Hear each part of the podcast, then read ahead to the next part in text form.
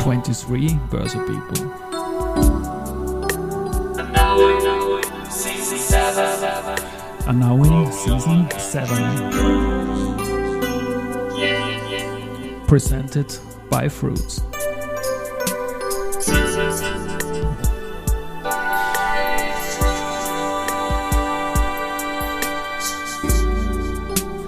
Herzlich willkommen wieder zur Serie 23 Börse People. Und diese Season 7 der Werdegang und Personality Folgen ist presented by Froots.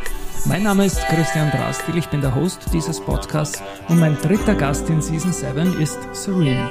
And for her, I will now, for the first time ever in the Börse People podcast, switch to English. Serene started to code when she was nine, was hired by Google as a teenager, and was the first engineer at Google Ideas. And also, she is one of the world's finest artists on the piano. Viennese company Bösendorfer elevated her in May 2023 as a Bösendorfer artist. Welcome to the studio. You're in Vienna because you're introduced next week as a Bösendorfer artist. We will talk about music, we will talk about Google, we will talk about stock markets. You're my first guest in English. Uh, I will try it, yes. Well, it's such a pleasure and an honor. Also, and I have uh, connected my Roland Phantom 06 keyboard with a, with a piano a mood, and maybe we can do a little bit of music later. But let's talk first about uh, Bösendorfer, how it began, how it started. So many years ago, I had only thought of Bösendorfer as this abstract, beautiful piano that I have never seen before. In America, there are some Bösendorfers, but not so many. Okay. My cousin worked for Bösendorfer um, 40 years ago as an engineer. He built some Bösendorfer pianos. That's Yeah. amazing. yeah. So my path to finding this connection with Bösendorfer pianos Yeah. is very much connected to my path as a pianist. Mhm. because you know that I've had a unusual um, path towards music. And you you learned piano as a as a child, I think, and Not exactly. no later on The first time I touched a piano, I was five, five. Okay. but basically, I did not have the opportunity to play on pianos or practice or Mhm. study formally, even. Actually, it was because I was hired by Google Mhm. as a teenager that I was able to afford my first piano, Okay. and that's when I could really start to practice. so Google was a little bit the beginning of your career because you had the money then. Yes, and also I was at the Google New York office, Mhm. which has a piano. And so somehow I found myself gravitating toward this Yeah. office piano until it was basically my desk. Okay. And you were later on the first engineer at Google Ideas. It sounds great. What but what what does it mean? What was your job? Well, I wrote a lot of code. Yeah.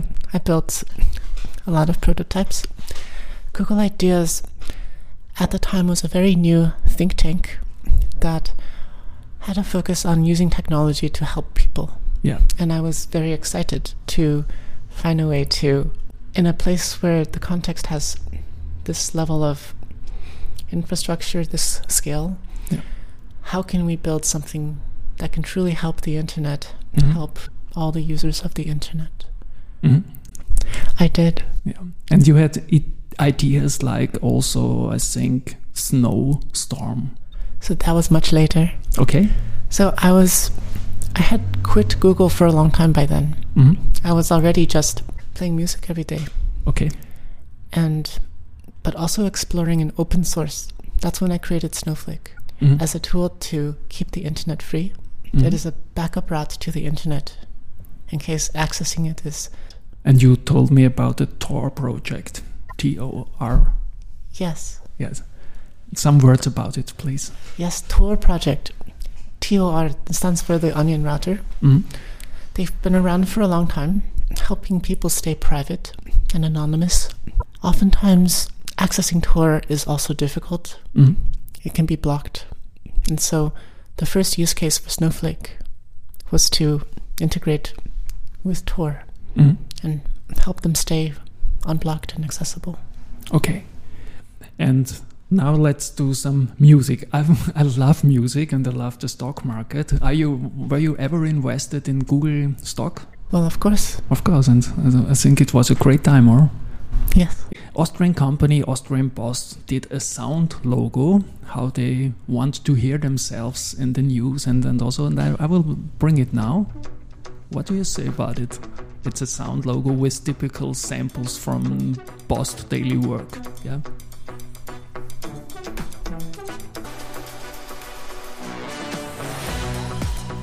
What's your opinion? Okay. Seems like a dance party. Just uh, I will plug your. Okay. Wow, nice. I mean, I'm. You heard it now and and played it for the first. Oh first. yeah, I have oh, perfect pitch. I mean, Oh. this is a. This is a Roland keyboard. okay, I don't usually. it's no Bösendorfer, It's but, not a Bösendorfer. but it's a but, uh, Roland. I, I love my Roland. Also, Bösendorfer. I'm yes, it's too big for my small small office here, and I'm not able to play it. Of course, not like you. Another one just for what reminds you of Vienna.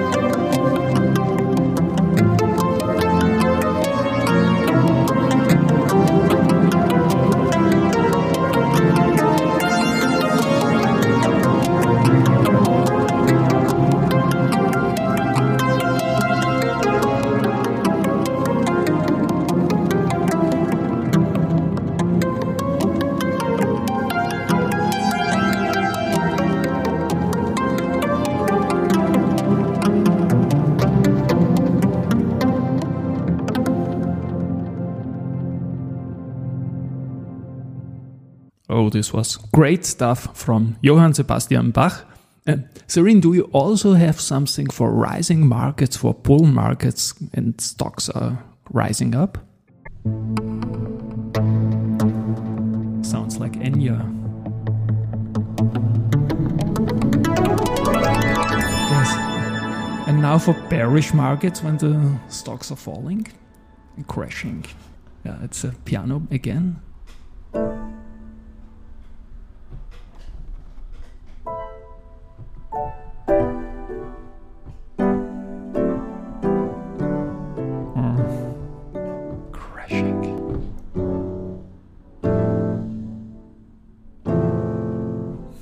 Very nice. Again. And this is the button now from the market. yes, I, I love it. It's it's it, it's creative. It's it's live. It's it, it it was now and yes. Um, coming back to your as a componist, you played now uh, small things, but you also did work for Kanye West. You told me, or uh, work with the Blue Man Group. Which direction this is going? I guess a few years ago, I was asked to help with the Kanye West opera, which is um was an interesting project in this very last minute. Mhm. And so, yeah, I was a composer on this opera. Mhm. What I did was improvise on the songs of Mhm. Kanye, kind of find a way to transcribe that into a more operatic setting. Okay. You heard already existing songs and did additional stuff to make it more soundy. Yes. Okay. Okay. And the Blue Man Group? So the founder of Blue Man Group, Yeah. his name is Chris Wink, hmm brilliant guy. We had a collaboration in Las Vegas Yeah. a few years ago as well. hmm And there I was playing with music technology. I actually created a piano car, hmm piano that was that I could drive, like literally drive while playing, Okay. and then a few other fun experiments. Yeah. On 23rd of May, um, you're introduced uh, as a Bösendorfer artist, and I think we will hear you. What kind of music you will play on the Bösendorfer? I'll play some pieces by Ravel, Okay. Liszt, and probably maybe Chopin. Pushkin. Yeah. Um, Yeah. Well, then I will say so on the 23rd Yeah. is the ceremony, Okay. and then on the 24th is the main concert at Okay. the concert house. Okay. And there I'm playing two piano concertos. And what do you love about the Bösendorfer sound? There's a beautiful sensitivity Yeah. and range, and it lets me express certain things Mhm. in ways that are not possible on other instruments. It lets me express certain things that are not possible with other instruments. Mm. And of course, the construction, it's a long tradition, Mhm. almost 200 years. Yes. Of tradition, yeah. And you also have a Bösendorfer piano? I do. Wow, nice. And what's so nice about coding? Coding is beautiful. It's also a creative act. Yeah. It's like, in some ways, magic. Yeah. It has changed things the way that language has changed, hmm the way humans have been able to exist and Yeah. relate to each other. The advent of language was world changing. The advent, advent of programming languages is the advent of languages that can modify themselves. And this creates an acceleration of what's possible. hmm Because when you're writing code, what you're kind of doing is, you're, I mean, you're inputting symbols into a system. You're writing incantations into these funny devices, Yeah. which at the end of the day cause a lot of electrons to move around somewhere. And some of those electrons move around on the other side of the world. Mm. And what do you think about ChatGPT now? That's very interesting, of course. Yeah. there's a lot of conversation going on around Yeah. this kind of the dichotomy of people who are very gung ho about the acceleration of AI, people Mhm. who are very, and then there's people who are very terrified of that prospect for good reason. hmm I think that there is some elements that we're still blind to, mm and one of those elements is actually the cultural technology needed to build these systems correctly. mm there's a lot of brilliant technologists devoting so much energy into these amazing AI systems at whatever level this is, whatever models we're building and refining. But similar to even before all of this chat GPT stuff, we have these powerful platforms that have taken over the internet and Mhm. embedded themselves into our lives already. And we've done this without necessarily the social awareness and social technology mm to make sure that happens in a wise and actually healthy way. And so we see some of the destruction that's a side effect, second order, third order effect. The same thing will happen with AI if we're not careful. We're Yes, kind of, already course. there. Yeah. And when you think about a mashup of um, KI and music composing, what's your opinion on this uh, stuff? It's an interesting tool. I have already been exploring this. Yes. As you know, um, a couple of weeks ago, I was actually doing an AI collaborative concert Mm. um, with Grimes.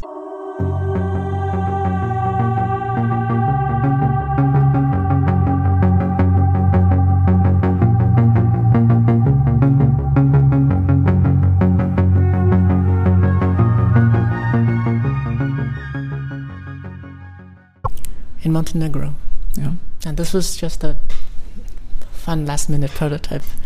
And but we threw together something and yeah, it was super fun. Things will keep happening with creative applications of AI. More to come. Music from of, of music from Serene with AI um, support. Possibly.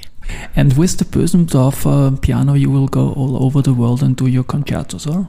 Yes. Yeah. I mean, I'm, I'm very curious what you think. Like, where do you think all this will go for you? Yeah, I'm I'm looking forward in the stock market as um, also algos for, for trading working now. I think not um, not working good at the moment because um, human brains and human stomach and all these things are, are very important for, for markets. but I love it as a journalist. Yeah, because it, it does so much work for you.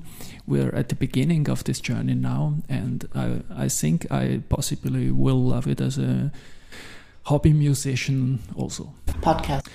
You, Yeah, you so- said you like vocoders. Of course. Yeah. I've, I've played with vocoders. Yeah, They're very interesting. yeah. I, They're, lo- you I love them because I'm not able to sing very good, and, and Well- the vocoder helps me. My voice is also terrible, Yeah. so. But um, yeah, for this AI collaboration with Grimes, Mhm. Grimes, who is a fantastic, innovative artist, I was singing the lines of the Rachmaninoff concerto. Mhm. And then the AI converted my voice into Okay. her voice. Oh, And so, and a lot of this actually, there's a lot of interesting stuff happening in music, AI, creative applications of AI, mm. visual art as well. We can, we will soon see a lot of very unpredictable but very powerful applications of this Mm. in every domain. Yeah. Even, like for instance, in in the medical field, Mm. there's already models that outperform doctors when they get presented with a X-ray. Yeah. They can analyze it Mm. with much more detail and accuracy. It's a it's an open question whether their accuracy level will go from you know like 80% to 100% Mm. or if they will cap out at something like 90 95%. Yeah. And a lot of those questions actually depend on do we actually have the fundamentals correct Mm. with our models? I think one of the elements that's missing from things like LLMs is an actual sense of temporality and an overfocus on, well, language models by Yeah. definition. Mm. As a musician, you know that there's interesting correlations between your musical experience and also language, but also mathematics and also all of these other fields. And then that as a way to reach into one's emotional world. And part of one of the interesting powers of music is that we can relate to it at what seems to be a much deeper level. And this is Mhm. why people go to, to concerts and have an incredible time and um, have such a yeah, deep connection with their favorite music, favorite artists. Mm. For the AI to really have, to develop in a healthy way, compassionate way, I think music is actually one of the keys. Temporality in music. Yeah. I think music and AI is a perfect fit. And also what you mentioned before with uh, vocoding your your voice, it's it's it's great. Componist sings. What is coming from you as a musician in the in the near future? You think? I will continue to play classical pieces. Yeah. I'll play piano concertos. I'm doing a couple music festivals soon. But at the same time, I'm very excited to explore a lot of these new ideas Mm. that are enabled by these new technologies. Yes. I've always straddled both worlds, music Mhm. and technology. I think it's it's it's a mashup of coding and music, and I think you also did a concerto for Ukraine. I, I read something about it. Yeah. I did. I was Yeah. delighted to to help with the benefit concert Mm. to raise money via the World Central Kitchen for you know all, all the people displaced and um, affected by this Mm. this terrible thing. Um, and yeah, because of all of the developments in the last year and people relying on Snowflake, the the network, it became clear that we needed to support that project better, and that's what Snowstorm is. It's Okay. formalizing that open source Mm. project into a more sustainable model Mm. and building a real circumvention layer that protects access to the internet for everybody. Mm. So, so yeah, I have founded the company Snowstorm. We have a growing team. We've raised some money. Mm. Yeah, I mean the Maybe internet. you get listed on stock market with it later on, uh, Perhaps doing an. IPO. Yeah. Is there an impact to the Ukrainian war? yeah, so you probably know about VPNs. Yeah. But you can pronounce it for my uh, audience. Yes. So virtual private networks, Yeah. VPNs, but the usage of VPNs it's gone up a lot. The definition of VPNs has also changed.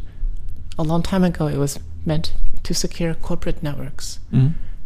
At some point, that shifted into a consumer model where now we're providing access, enabling access to the global internet with VPNs. However, standard VPNs are mostly doing the same thing technically. hmm At the end of the day, you're connecting to the internet through someone else's computer. And these VPN companies, they just have people running these servers in many different locations that you can choose from. Mm. And it's a great business model. This is why it's a $40 billion plus market and growing 15% every, every year. The issue with traditional VPNs is it's centralized and it's very easy to block. So when the invasion of Ukraine began, actually, most all the VPNs were blocked. Mm. They stopped working.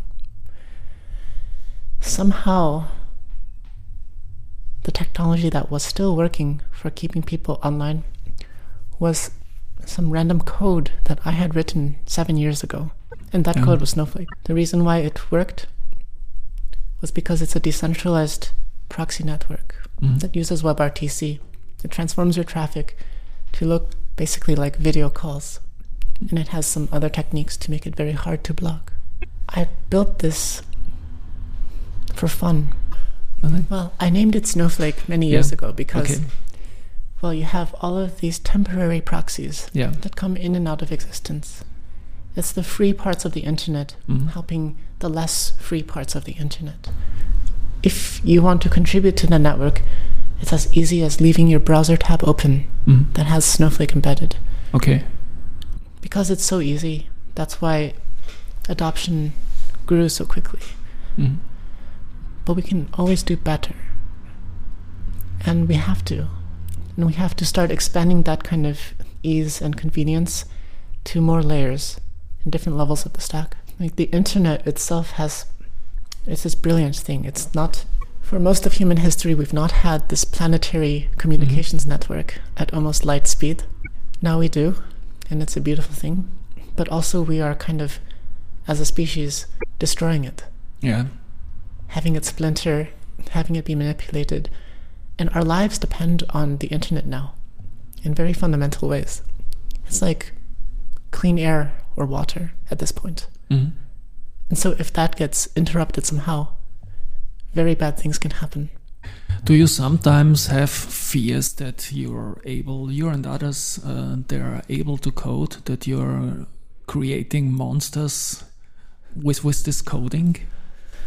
I think that it's always good and important to have some humility around what we're creating.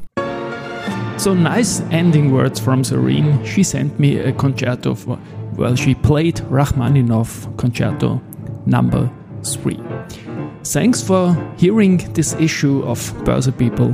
For me, it was great. I hope for you too. Bye bye from Christian and Serene.